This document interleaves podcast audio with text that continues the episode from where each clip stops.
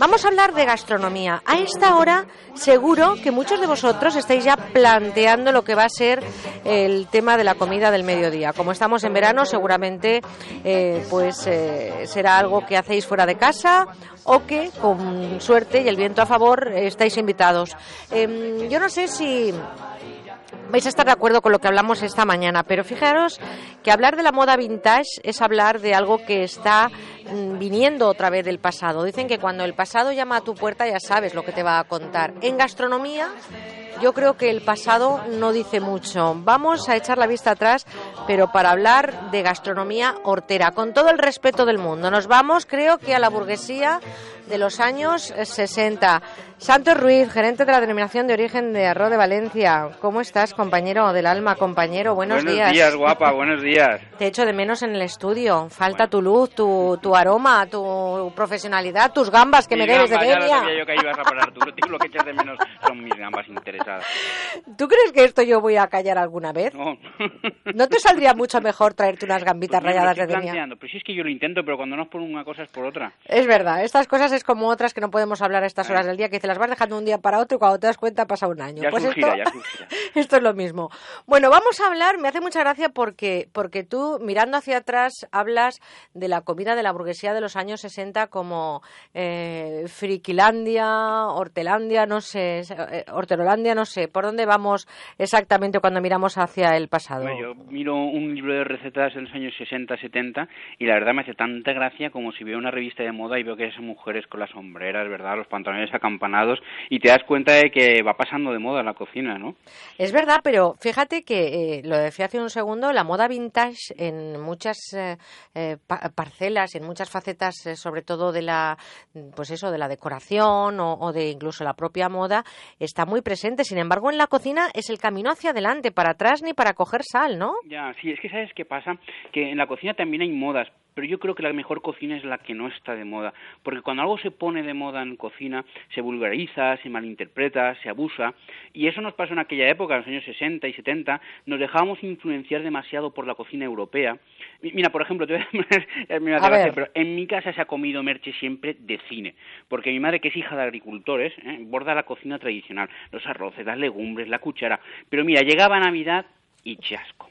Entonces ella se ponía fina, sacaba la vajilla de porcelana que había comprado en Andorra, los manteles mordados de Tenerife los traía ella, ¿eh? Y claro, para una ocasión como esa, ella no podía hacer un puchero de Nadal, que es lo que hemos hecho siempre en Valencia el día de Navidad, ¿no? Ella se tenía que poner fina, ¿y qué hacía? Pues mira, nos soltaba un cóctel de gambas, un pastel de tocino, un pescado, por supuesto, embadurnado en salsa, ¿eh? O sea, claro, que era un desastre. Oye, ¿cómo se llama tu madre? María, María. Pobre María, le estás dando... No, no, pero si ella cocinaba de lujo. Ya, ya, pero es le que se está dando un buen a María. hija, y no había Dios que se comiera aquello. Pero es verdad que lo que dices, o sea, ¿por qué si durante todo el año alguien cocina de maravilla, llega, eh, sobre todo en aquella época, la Nochebuena o un cumpleaños o una fiesta especial y todo, venga, salsas, eh, cóctel de gambas, eh, las comidas más refinadas que al final no dejaban de ser, sin duda, eh, a veces hasta engrudos, ¿no? Porque no, no te apetecía comer tan grasoso. ¿Sabes lo que pasaba en aquel momento? Por por eso es lo que yo intento. Cuando ella quería hacer cosas, cuando queríamos en aquel momento hacer cosas especiales, buscábamos los recetarios. Y lo que se vendía en los, los libros de cocina, pues era más o menos, intentaba imitar la alta cocina francesa, que era en aquel momento el referente. Los chefs españoles no pintaban nada y cuando se buscaba un referente, pues llegábamos a la alta cocina francesa, que es fabulosa y yo recomiendo a cualquier persona. Lo que pasa es que, claro, no es lo mismo que un chef francés te haga una salsa ideal a que una mujer española aprenda a hacer esa salsa que en principio es delicada, que lleva mantequilla para un pescado, en un recetario, en un libro. Ge- Generalmente ¿eh? escribían incluso gente que no eran cocineros. Pues eran fíjate que hablando, hablando de, rece- de recetarios, yo sé que tú eres eh, un gran orador y que además todo lo argumentas. Sé que te has puesto a bucear en, en recetarios y en uno concretamente del año 1975 has encontrado algo que querías comentar esta mañana. Ah, algo no, Merche, una guarrada. esto, esto es una guarrada. Tú mira- Ay. dime si te, te comerías ahora mismo esto. A Mira, ver. lenguado al cava. Y dice el señor periodista, porque seguro que este no era cocinero, dice, se escalfan tres lenguados con champán y 25 gramos de mantequilla. Oye, pregunto, ¿por qué tenía que ser periodista? ¿No podía ser No. otra cosa? Como no es cocinero, Bueno, a la otra- periodista. Otra cosa, otra cosa. Ah, Sí, pero el cocinero no era, ¿eh? Esto Bueno, seguro. pues periodista tampoco, Vale, ya te digo yo. ad- Admito la moción. Vale. Bueno, se, escalfan los tres lenguados con champán, con 25 gramos de mantequilla, con sal, con una punta de cayena, que es algo muy delicado, ¿verdad?, para el sabor del, lenguado, y lo dejamos enfriar en su caldo. Y por otro lado, dice, montamos tres yemas con tres cucharadas de fumet, le ponemos, como no, 75 gramos de mantequilla y un buen chorreón, dice el señor, de nata líquida. claro, andaba demasiado ligera la cosa. Dice, en una fuente alargada, un detalle que parece importantísimo para el señor que escribió esto. ¿eh? Bueno. Sí, porque si no es alargada no debería de servir. Se ponen los filetes de lenguado que se cubren con la salsa y se adornan dice el señor que se adornan, no es que se complementen como una guarnición, no, es importante que se adornen. ¿Con qué? Con nada más fino que con unos plátanos glaseados, ¿con qué? Con mantequilla naturalmente. Ahí estamos, ahí Esto es una cochinada que ni yo que sé. Oye, pero vamos a ver, no, no me hables de cochinadas del pasado. ¿Cómo harías tú hoy ese lenguado? Venga, mójate. Bueno, mira, lo primero es que seguramente, Merche, te lo voy a decir, encontrar hoy un lenguado es algo bastante más difícil de lo que era entonces. Lo más probable es que nos intenten soltar gallo, fletán o algo similar. Pero mira, si yo encuentro un lenguado de los de verdad, lo que voy a intentar, sin duda, es respetar el sabor del lenguado y sobre todo esa textura tan firme que tiene el lenguado que nos lo diferencia de los otros pescados planos que hablamos antes del gallo, etcétera. ¿Y cómo lo haría? Pues mira, yo lo haría simplemente a la plancha o por qué no incluso al vapor y luego, eso sí, yo le pondría un poquito de grasa por encima, pero sería un chorreón de aceite crudo muy, muy fresco. Y a la hora de ponerle una guarnición, yo le sí, claro que le pondría una guarnición a ese lenguado, pero no iban a ser, por supuesto, plátanos glaseados en mantequilla, serían unos brotes muy frescos de, pues un brote de rúcula, unos brotes de acelga morada, unos brotes de espinacas, ¿por qué no? Algo muy sencillo, muy fresquito, para que no nos disimule para nada ese producto tan sensacional que es el lenguado. Hablabas del pescado, pero mirando hacia atrás en esos recetarios de los años 70 y en esa cocina de la burguesía, sobre todo de los años 60 y 70, ¿qué pasaba con las carnes? Bueno, con las carnes y con todo en general, es que todo tenía que parecer muy sofisticado, Merche. Si tú sacabas algo a la mesa y no le daba la sensación al comensal de que habías estado cinco horas en la cocina haciendo aquello, era como que no se le daba valor, ¿no? Se, busca, todo lo contrario que ahora, que buscamos cocinas más frescas, más ligeras. Y mira, cuando las carnes pasaba lo mismo, no se le podía poner vuelta y vuelta o no podía ser un roast beef pasado por el horno. Mira, por ejemplo, recuerdo una la ternera en costra, ¿no? Esto era muy típico en mi casa también.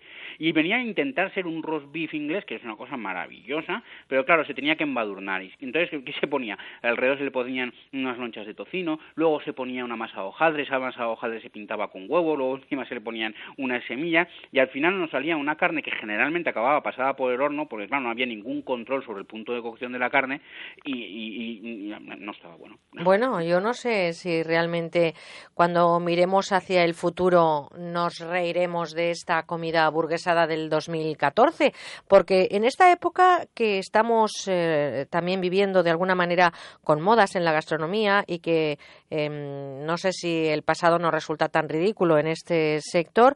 ¿Qué nos parecerá ridículo cuando eh, desde una época posterior miremos hacia esta? No lo dudes, no lo dudes que estamos abusando ahora de ciertas cosas de la misma manera que en aquel momento se abusaban de las salsas, de la nata y de la mantequilla. Mira, vamos a reírnos de nosotros mismos de cosas que ya parecen ridículas incluso ahora y que si no nos lo parecen de verdad nos van a parecer. Uno, por ejemplo, el trampantojo. Eso de que tú vayas a un restaurante y te suelten una cosa que no es lo que parece. La primera vez tenía mucha gracia, la segunda era interesante, pero a estas alturas estamos hasta las narices del trampantojo y de comer cosas que no son lo que parecen. No vamos a reír de esto dentro de unas décadas, no te voy a decir cuánto. ¿eh? Otra cosa, que vayas a un restaurante y que en los platos tenga que aparecer la técnica con la que se ha hecho y que además te la describan como si en lugar de ser el menú de una carta, ¿eh? estés encontrando con un libro de cocina donde te están describiendo cómo hizo el cocinero la receta. Pero ¿a quién demonio le importa eso? Oye, y, no es criticable también y con todo el respeto del mundo, porque no hay nada que, que, se tenga que reconocer más ese esfuerzo que se hace en la cocina y que luego quedes agradecido. En media horita has comido y muchas veces ni reconociendo el sabor de quien lo ha cocinado. Pero eso de que estés en un restaurante y que aparezca el, el cocinero o el chef y te esté contando cada segundo lo que vas a tomar y la espuma de no sé cuánto que no sé más y la carne es de la carrera, ¿esto no es también de alguna manera una invasión a la intimidad de esas personas que están comiendo y sobre todo especialmente cuando hablamos de una parejita, ¿no? Claro, depende, Merche, es que depende. Si yo voy solo a comer y me viene el cocinero, pues yo estoy encantado porque además soy un friki de la cocina y lo quiero saber todo. Pero si alguna vez me das el gusto de venirte conmigo a cenar, el cocinero ni que aparezca. de momento tendrás que primero pasar por esas gambas de DNA. Sí, no hay muchas cosas. Por ejemplo, también la salsa de soja, Merche. Mira, está, yo que quedamos en los años 60 hasta las narices de la mantequilla y yo ya hoy lo digo en este momento, estoy hasta las narices de la salsa de soja y de los marinados en soja en los grandes restaurantes españoles. Y en las cocinas eh, domésticas, pues también es que, es que una cosa lleva a la otra, estoy de la salsa de soja hasta las narices. Oye, de todas formas, eh, también el punto de cocción. Antes tú hablabas de todo eso que, que se cocinaba tanto, los pescados, claro, los pescados, las carnes, absolutamente todo tremendamente cocinado primero pasaban por las sartenes, después por los hornos, después el gratinado, en fin, todo tenía mm, un recorrido tremendo en el fuego. Pero es que Ahora no nos lo estamos comiendo todo crudo. Demasiado, y hay cosas que están muy buenas crudas, pero otras no. El otro día me soltaron a mí en un restaurante unas judías verdes, lo que en Valencia llamamos bachoquetas, judías redondas, crudas. Y mira, no están buenas. O sea, está claro que la alta cocina francesa nos enseñó a cortar los puntos de cocción, pero tanto, tanto, no, hombre, nos estamos pasando. Oye, ¿y qué pensaremos en el futuro? Cuando analicemos esta comida del siglo XXI y nos detengamos en los típicos menú degustación? Pues nos va a parecer ridículo porque lo es. Tiene todo el sentido del mundo ir a un gran restaurante de cocina de autor y pedir un menú degustación que te permita eh, conocer la cocina del cocinero en solamente una noche. Pero mira, que vayas a una pizzería y que te suelten un menú de degustación de seis platos, esto es una tontería. No me digas tú que no. Pues esto nos vamos a reír, claro que nos vamos a reír, porque no tiene ningún sentido. Bueno, pues eso daría seguro para un programa completo, pero lo hablaremos en otra ocasión. Hablamos de vocabulario guinda y un cóctel, por eso, si me resumes el vocabulario de la guinda, a ver si nos da tiempo a preparar un gin fish. Vale, mira, el vocabulario agro, agrorecolectores, un oficio para el futuro. Fíjate, ahora que tanta gente está buscando trabajo, este es un oficio para el futuro. Agrorecolectores son aquellas personas que se dedican a ir al monte con conocimiento para buscar los recursos naturales que pueden ser aprovechados en la mesa. Vamos, lo que es ir a coger setas de toda la vida. Algo más. Qué barbaridad. Efectivamente, porque no solamente vamos a coger setas, podemos coger setas, podemos coger rúculas, podemos coger un sinfín de hierbas silvestres, un sinfín de frutos que normalmente despreciamos y que el, ojo experto los reconoce. Pero ojo, no nos metamos en campo ajeno, ¿eh? Tampoco. Oye, lo he dicho hace un segundo, ¿por qué ahora llamamos chef al cocinero? Pues mira, por lo mismo que cuando yo era pequeño se le llamaba profesor al maestro. Pues porque querer hacer lo que no es, ¿sabes? Y yo, no sé, igual tenemos que dar una vuelta al diccionario y tenemos que diferenciar la palabra chef de la palabra cocinero. Eh, para mí cocinero es esa persona que cocina, que, que está al frente de los fogones, que le pone que, está pendiente de los platos, los haga él o los haga el de al lado, pero dirige la cocina. Para mí el chef es otra cosa. El chef es esa persona, por ejemplo, el, el chef ejecutivo de un hotel, que dirige las cocinas, que las organiza, que pone las plantillas, pero que realmente... El amo de llaves de los fogones. Efectivamente, pero que tiene poca, poca responsabilidad en lo que realmente se llama cocinar. Y desde luego lo que no me gusta nada es esta manía de ahora al cocinero llamarle chef como si estuviésemos postrados ante el príncipe de un principado lejano. Bueno, no te pongas de tal mal humor y prepárame corriendo un gin fish para terminar esta sección y así por lo menos quedarnos con un buen sabor de boca, sobre todo porque no vamos a coger el coche, ¿eh? porque no, vamos a conducir. Si no, para nada. Mira, el gin fish este es un cóctel contundente, pero gracioso. A mí me pone de buen humor siempre. Pues tómate dos hoy, ¿eh? vas a coger la coctelera, ¿de acuerdo? En la coctelera vas a poner dos cucharaditas pequeñitas de estas de café de azúcar, una clara de huevo, un tercio de zumo de limón y dos tercios de ginebra, una ginebra seca. ¿eh? Mezclas en la coctelera y a continuación lo pones en un vaso mediano junto con un par de cubitos de hielo y si quieres una rodajita de limón que solamente nos va a servir de adorno. Y a continuación lo vamos a rellenar de soda, porque por esto se llama gin fish, porque cuando pones la soda, oye, es que hace... Por eso, gin ¿Cómo hace? ¿Cómo? a ver, hazme caso, un cóctel que te pondrá siempre de buen humor. O sea, que pero tengo que, tengo que tener ese sonidito, si no, no me va a sentar bien. Si la soda no hace... Exacto, si no, hace... la soda no, hace...